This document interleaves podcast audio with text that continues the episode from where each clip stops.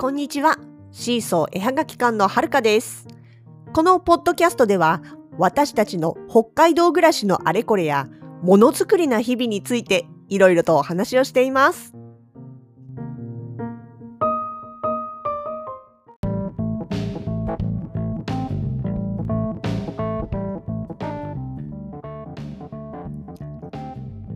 昨日になりますが、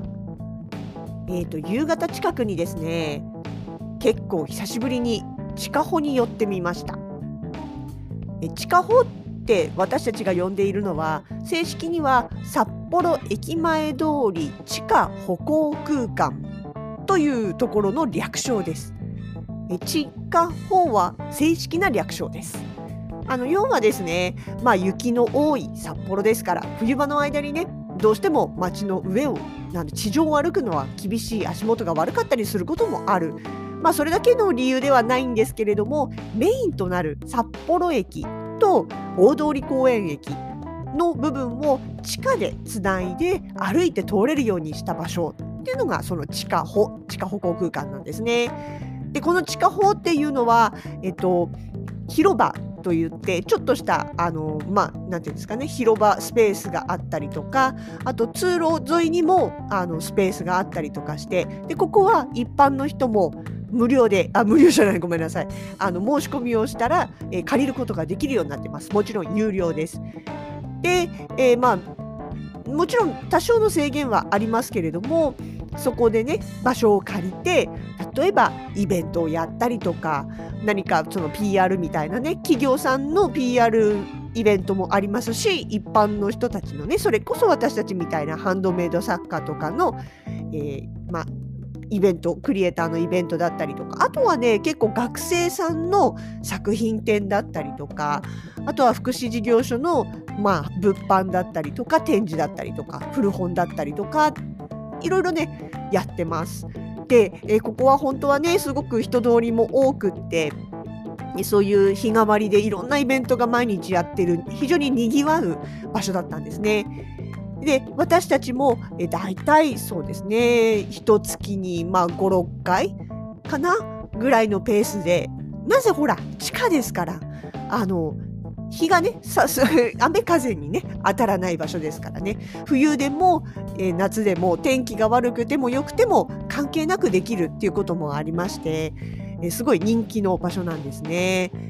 でこれがね、まあ、あの感染症コロナが広がる前までは本当に毎日のようにいろんな場所でいろんな団体がいろんな個人が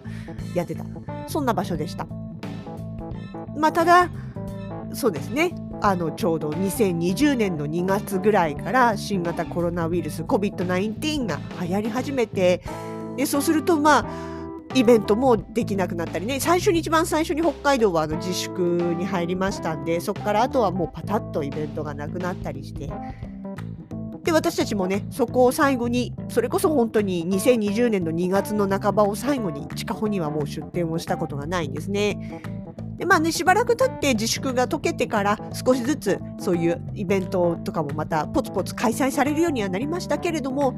まあ、ただやっぱりどうしてもねその間のスペースを取るとか消毒とかいろいろ多分規約が変わってるんだと思うんですね。なかなか元通りのようにみんなが戻ってくるっていう感じにはやっぱりなってないしょうがないですね。でもやっぱり気になるんですよ今どうなってるかなって。いつもねそれだけ月に何回も通ってた場所ですからただそういうイベントがないとなかなか私の普段の行動範囲の中にはないので見に行く機会がないんですね。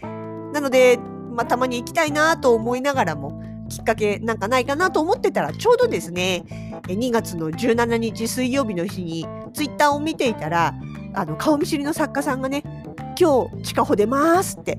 あの広場の方に出ますっていうツイートをしてたんですよ。あ今日あるんだイベント。ちょどこのイベントの名前はわからないけれども場所はわかるから行けばきっとあの会えるんだなと思って。で、まあ、夕方までちょっとねえ街中とはいえ別の場所で用事があったのでそれが終わってからですねまっすぐ地下歩をカツカツカツカツとこう風を切りながら歩いてイベントに行きました。別にそんなに力んでたわけではないんですけども。そうですね。で、さすがに、まあ、平日の夕方ということもあって、人通りは多かったです。まあ、主に通勤通学ですね。あの、夕方の、まあ、一番混む時間帯でもありました。だいたい6時前後ですかね。で、まあ、ただ、やっぱり、あの、インバウンド、いわゆる旅行客の人とか、特に海外旅行の方らしきスーツケースを持った人たちっていうのはやっぱりいなかったですね。まあもちろんそういう方たちは夕方のその時間よりも日中とか朝の方が多いんですけれども、まあただね、うん、それを差し引いても、やっぱり、その、まあ通勤通学、地元で、地元の、まあ、なんていうんですか、毎日の日常の中でその場所を使っている人たちっていう感じでしたかね。まあでも、一頃に比べればね、だいぶ人の流れも増えてるのかなと。まあ、ただ私たちが一頃って言ってたのもあれ、あの地上に雪がない時期だったりするので、まあ、ちょっと単純に比較はできないかな今雪がある時期はねみんな地上歩きたくないから近くるんでね必然的に混んできますから、まあ、単純な比較はできないけれどもまあなんか印象としては割と人が戻りつつあるのかなって少なくとも地元の人はっていう感じではありましたね。で今日ねその作家さんがであの今日というか17日ね作家さんが出ていた場所は、え、北三条交差点広場といって地下穂の中でも特に広いイベント会場になっている場所なんですね。私たちもよくイベントで参加していたスペースです。で行ってみたらまあ、のー、今回そこはねハンドメイドオンリーではなくハンドメイドもあり、えー、飲食まあなんていうんですか？あの飲食店じゃないですけれどもテイクアウトのその食べ物を売ってるところもあり占いだったりとかあとリサイクル系のもの。リサイクルはなかったかな。まあでも仕入れ品っていうかねあのハンドメイド品じゃないものだったりとかっていうまあ割とバラエティ豊かなあの人たちの集まりのイベントでした。ただやっぱりね予想通りですけれどもどうしてもブースとブースの間は開けざるを得ないと。これ多分規約だと思うんです。あの最近自分が出てないんで正確な規約は知りませんけれども、まあまあ状況的に考えて、お隣のブースはね、前私たちがよく出ていた頃のように詰め詰めにはできない。まあそれしょうがないですね。っていう感じなので、どうしてもね、こう、ちょっと隙間感が出てしまう。まあね、もうしょうがない、本当しょうが、何回も言いますけど、しょうがないんです。それはしょうがない。けど、まあまあまあ、ちょっとやっぱりね、あのバサッと集まってる時期を知ってるものとしては若干寂しさを感じる。もうやっぱり行ってみたらあの何人かね知ってる作家さんもいてまたお客さんとしてね遊びに来てる人にももう仲良くさせてもらってる作家さんとかいてまあね、必然的に、いや久しぶりって言って、どうしてたって、まあ、ツイッターとかね、SNS とかで見かけてるから、元気なのは知ってた。生存確認はしてた。だけど、やっぱ直接会うと、違うね、お久しぶりだねって言いながら、まあ、本当にお互いの近況だったり、鬼滅話だったり、え、こっから先ね、どうなるんだろうね、イベントみたいな話だったりね、ついつい盛り上がりました。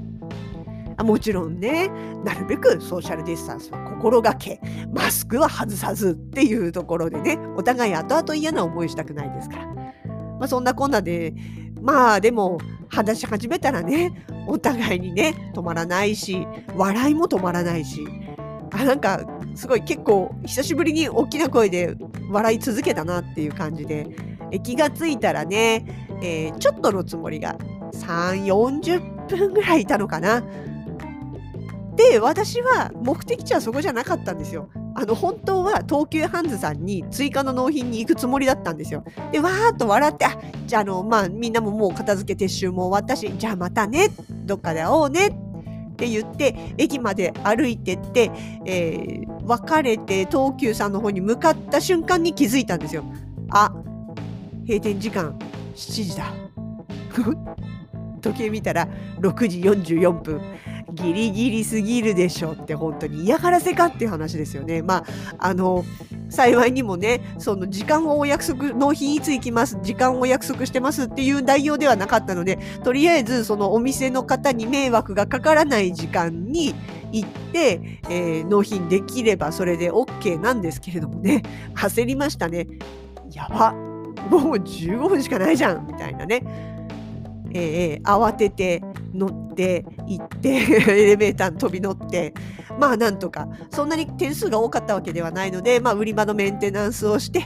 えー、物を収めて、え、そそくさと帰ってきました。いや本当あのダメですねちゃんとね。何時までに行くっていや違うんですよ。普段のタンズさんって20時まで8時までの営業なんでその感覚がねなんて言い訳をしてみたりする。まあでも本当ね久しぶりにみんなに会えて嬉しかったのとぱりねまたあんな風にみんなでこうわーっと楽しくやれる日が遠からず来てくれるといいななんて思いながら、えー、行ってきた地下歩レポでございました。地下歩がねまた前みたいににぎわう日が戻ってきますように。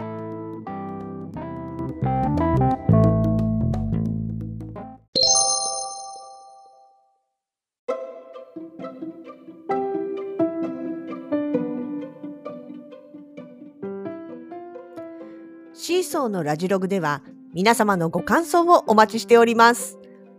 ボイスはもちろん、